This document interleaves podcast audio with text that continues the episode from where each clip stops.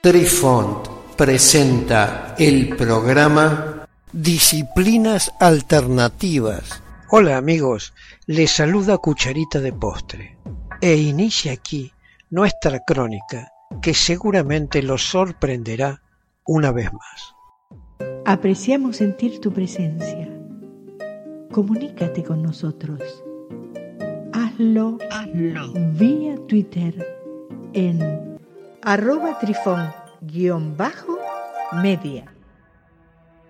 Hola, soy Besitos de Sol. En el programa de hoy escucharemos el proyecto Center Lane. Los documentos desclasificados en el año 2001 muestran que el denominado Project Center Lane comenzó en junio del año 1983 y fue denominado originalmente como INSCOM Center Lane Project, cuyo acrónimo es ICLP. Anteriormente se llamó Grill Flame, que traducido significa la llama de la parrilla. ICLP ha llevado a cabo operaciones de recogida de información de varios organismos como el INSCOM, la DIA, la NSA y la CIA. Fue en esa fecha que el comandante del ejército Wayne M. McDonnell fue enviado al Instituto Monroe. El Instituto Monroe, que reconoce abiertamente su relación anterior con el ejército en su sitio web, se enfocaba por ese entonces en crear tratamientos diseñados para expandir la conciencia humana. En términos históricos, más de 20 millones de dólares se destinaron a este proyecto. Los oficiales aceptados en Project Center Lane se sometieron a la hipnosis y a la práctica de una técnica para alcanzar el llamado plano astral.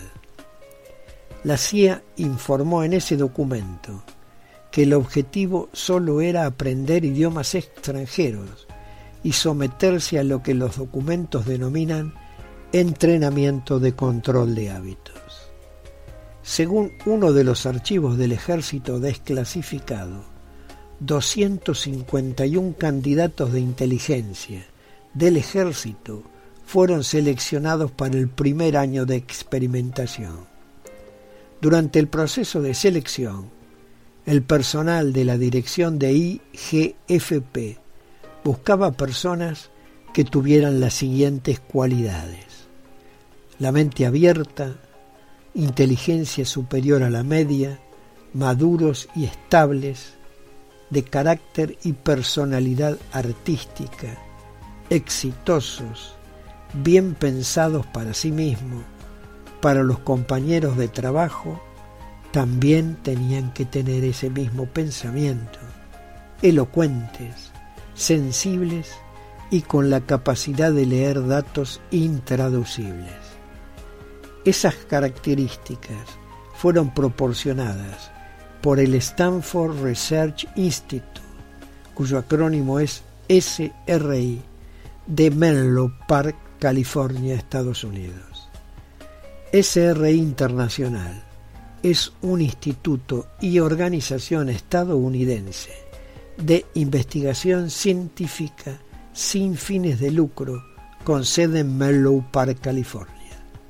Las áreas de enfoque del SRI incluyen ciencias biomédicas, química y materiales, computación, sistemas terrestres y espaciales, desarrollo económico, educación y aprendizaje, energía y tecnología ambiental, seguridad y defensa nacional, así como sensores y dispositivos.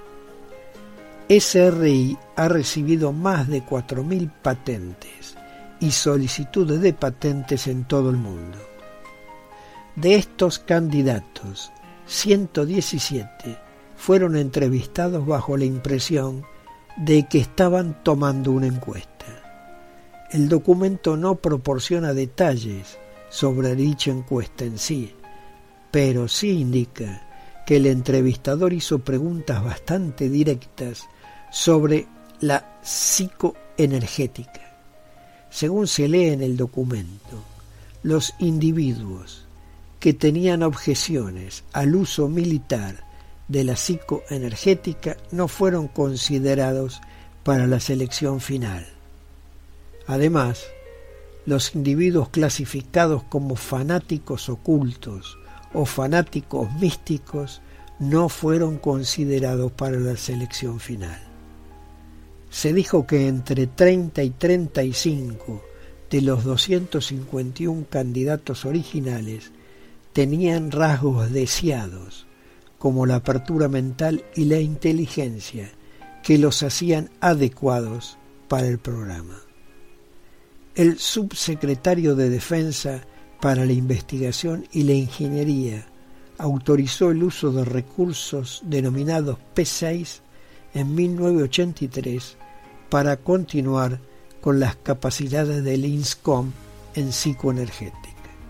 El 10 de noviembre del año 1983, el INSCOM autorizó el uso de la formación del personal para recibir el entrenamiento denominado Rapid Acquisition Personal Training, cuyo acrónimo es RAPT y que traducido significa Formación Rápida del Personal de Capacitación. Entrenamiento que sería recibido en un seminario en el Instituto Monroe en Faber, Virginia, como herramienta de detección y sensibilización para el ICLP. Por razones operativas, el RAP estaba financiado y administrado por el INSCOM Center for Excellence, cuyo acrónimo es INSCOM Centex, pero gestionado por el director del ICLP. Queridos amigos, los esperamos en nuestro próximo encuentro con un nuevo artículo que estamos seguros será de vuestro interés. Un cálido abrazo para todos. Adiós. Apreciamos sentir tu presencia. Comunícate con nosotros.